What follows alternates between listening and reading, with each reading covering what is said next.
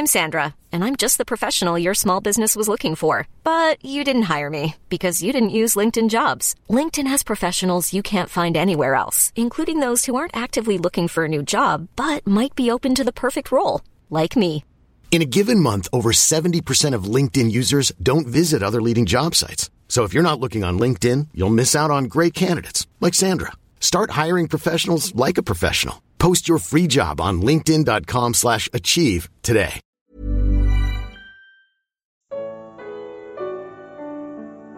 Você reconhece que Jesus é o Jeová do Antigo Testamento? Evangelho de João.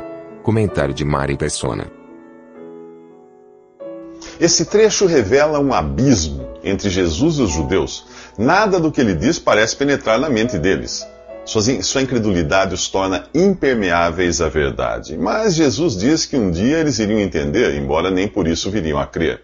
Ao falar que será levantado, Jesus prediz sua morte na cruz. No capítulo 3 desse evangelho, ele já havia usado a mesma expressão, levantado, ao se comparar à serpente de bronze que Moisés levantou no deserto. Agora ele vai além e diz: Quando tiverdes levantado o filho do homem, então conhecereis que eu sou. Algumas traduções uh, trazem conhecereis quem eu sou, mas o correto aqui é conhecereis que eu sou, pois ele volta a usar a mesma expressão que usou um pouco antes, no versículo 24, e que Jeová também usou no Antigo Testamento ao se revelar a Moisés. Ao dizer, então conhecereis, Jesus lança sobre eles a responsabilidade de conhecer a verdade e deliberadamente descartá-la. Aqueles judeus ainda, ainda veriam muitos milagres, inclusive a ressurreição de mortos, como Lázaro, Além disso, quando Jesus fosse levantado, eles veriam o dia se transformar em noite, a terra tremer, as pedras se partirem, o véu do templo se rasgaria, os sepulcros se abririam, e, e pessoas ressuscitariam e entrariam em Jerusalém para assombro de muitos. Finalmente, eles veriam também o túmulo de Jesus vazio e mais de 500 testemunhas afirmando tê-lo visto ressuscitado. Mesmo assim, continuariam inimigos da verdade. E é de pessoas assim que a carta aos Hebreus fala no capítulo 6, que diz: É impossível que aqueles que uma vez foram iluminados e provaram o dom celestial e se fizeram participantes do Espírito Santo e provaram a boa palavra de Deus e os poderes do mundo, do mundo vindouro e depois caíram, sejam outra vez renovados para arrependimento visto que quanto a eles estão crucificando de novo o Filho de Deus e expondo à vergonha, ao vitupério. A passagem, a passagem fala de apóstatas. Pessoas que conheceram, provaram e participaram da verdade, mas não creram. Nunca creram. Não são crentes que tropeçaram, mas pessoas que caíram dessa posição de grande privilégio. Pessoas que, apesar de terem à disposição todas as evidências para crerem em Cristo, voltaram suas costas para ele. Eu conheço um europeu que se diz pós-cristão. Ele quer dizer que na Europa eles já passaram dessa fase. Se você também foi criado à sombra do cristianismo e se acha tão avançado que até já passou dessa fase, eu sugiro que volte à fase anterior. Há mais esperança para um aborígene analfabeto do que para um ocidental ilustre e bem educado que conheceu o Evangelho e voltou suas costas para ele. Nos próximos três minutos, Jesus fala da verdade que liberta. Ao escutarem o que Jesus diz, muitos creem nele. E a estes ele diz: Se permanecerdes na minha palavra, verdadeiramente sois meus discípulos. Você não é salvo por permanecer na palavra de Jesus, mas você permanece na sua palavra por ter sido salvo. É isso que diferencia um verdadeiro discípulo de alguém que só professa ser cristão. Jesus diz ainda: Conhecereis a verdade, a verdade vos libertará. Mas como alguém pode ser livre colocando-se sob o senhorio de Cristo e entregando a Ele a direção de sua vida? Acaso liberdade não é ter o livre arbítrio de fazer o que bem entender e ser dono do próprio nariz? Não. Primeiro, porque a ideia de que alguém tenha livre arbítrio é falsa. Ninguém faz suas próprias escolhas de livre e espontânea vontade. Adão pôde escolher, nós não. Desde a queda do homem, as nossas escolhas passaram a ser ditadas pelo pecado que habita em nós. Por isso, Jesus diz que aquele que comete pecado é servo do pecado. Ao pecar, você está sob a direção de sua velha natureza. Ao crer em Jesus, você é liberto. Mas nem sempre o cristão desfruta dessa liberdade. Se você ler a carta aos Romanos, verá ali uma progressão. Os primeiros capítulos dizem que ninguém busca a Deus, por sermos pecadores por natureza. Portanto, não temos livre arbítrio para escolher entre o bem e o mal. Nascemos configurados para escolher o mal. O capítulo 7 de Romanos diz que na carne, isto é, em nossa natureza, não existe bem algum. É só depois de receber nova vida, pelo novo nascimento, que você passa a desejar o bem, mas encontra em sua, em sua carne a tendência de fazer o mal. Você descobre que é um novo homem, porém com o corpo do velho homem atado a você. É nesse ponto que a alma clama e descobre a sua libertação fora de si mesma, em Jesus, e não em tentar domesticar sua carne pelos, pelos preceitos da, da lei dada a Moisés. Diz assim lá: Miserável homem que sou, quem me livrará do corpo dessa morte? Dou graças a Deus por Jesus Cristo, nosso Senhor, assim que eu mesmo, com o entendimento, sirvo a lei de Deus, mas com a carne, a lei do pecado. É no capítulo 8 de Romanos que Paulo explica como se ver livre da lei do pecado e da morte. Quando o cristão vive no espírito de Romanos 8, ele tem uma vida livre e de comunhão com Deus. Quando ainda se encontra em Romanos 7, tentando fazer sua carne obedecer à lei de Deus, ele vive frustrado. Isso quando não se transforma num hipócrita. Ser verdadeiramente livre é estar em Cristo e ser guiado por Sua palavra aplicada pelo Espírito Santo.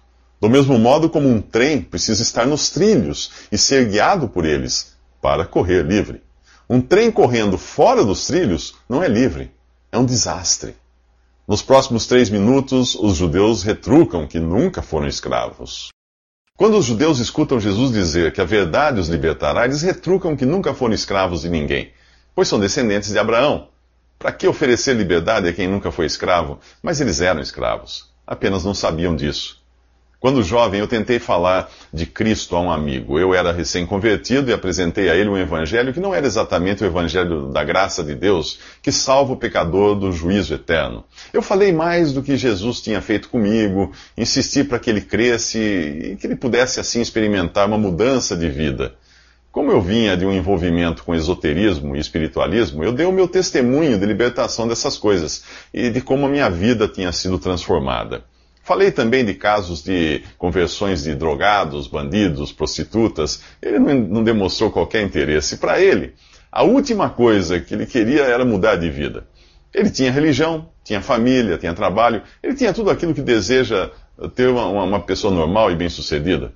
Depois de agradecer a minha boa intenção, ele sugeriu que eu levasse aquela mensagem a pessoas escravizadas em falsas religiões, vícios ou prostituição, e não a pessoas normais como ele. Nesse capítulo, nós encontramos pessoas normais. São judeus que podem comprovar sua linhagem como povo de Deus, que professam a religião que foi instituída por Deus, adoram no templo que Deus determinou, não estão envolvidos com drogas, roubo, prostituição, são pessoas honradas em sua sociedade. De que exatamente Jesus quer libertá-las? Confiar numa vida boa, numa religião, numa condição social estável, é continuar escravo do pecado e de Satanás sem perceber. Ir a Jesus para garantir uma vida boa, uma religião e uma condição social estável é a mesma coisa.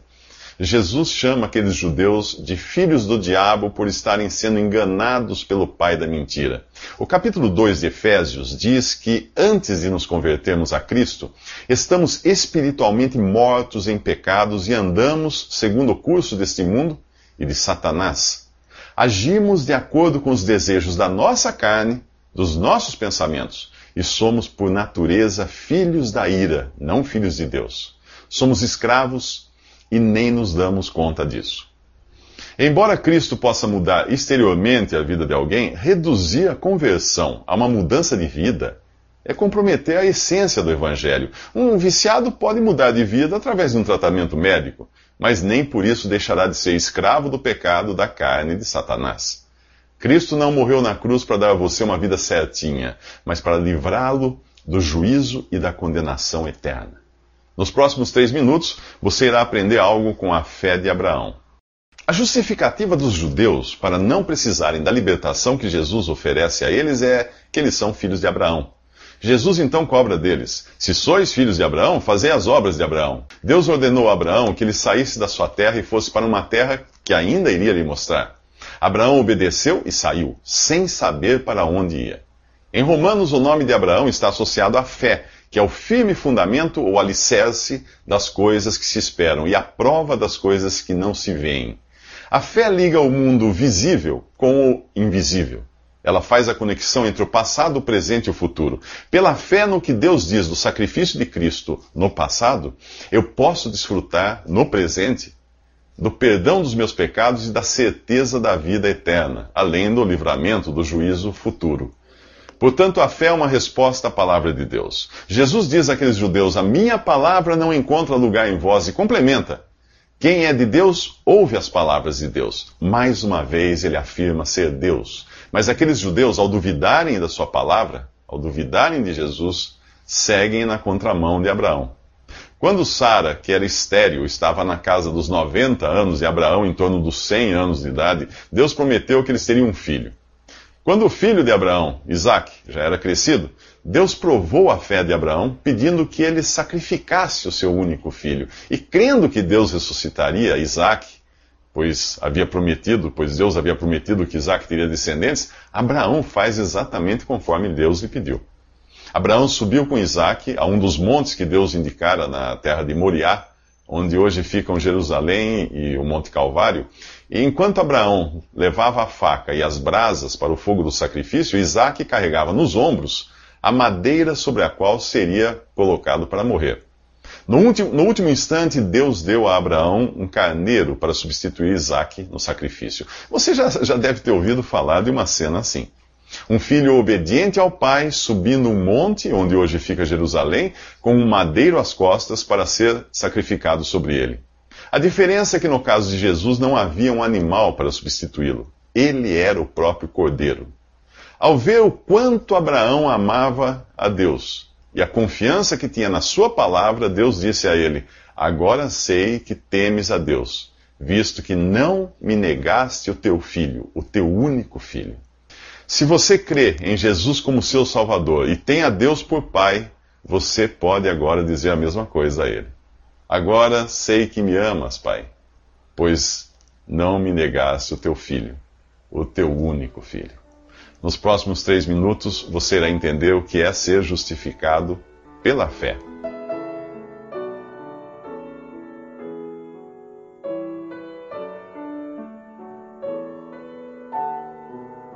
Visite respondi.com.br. Visite também 3minutos.net.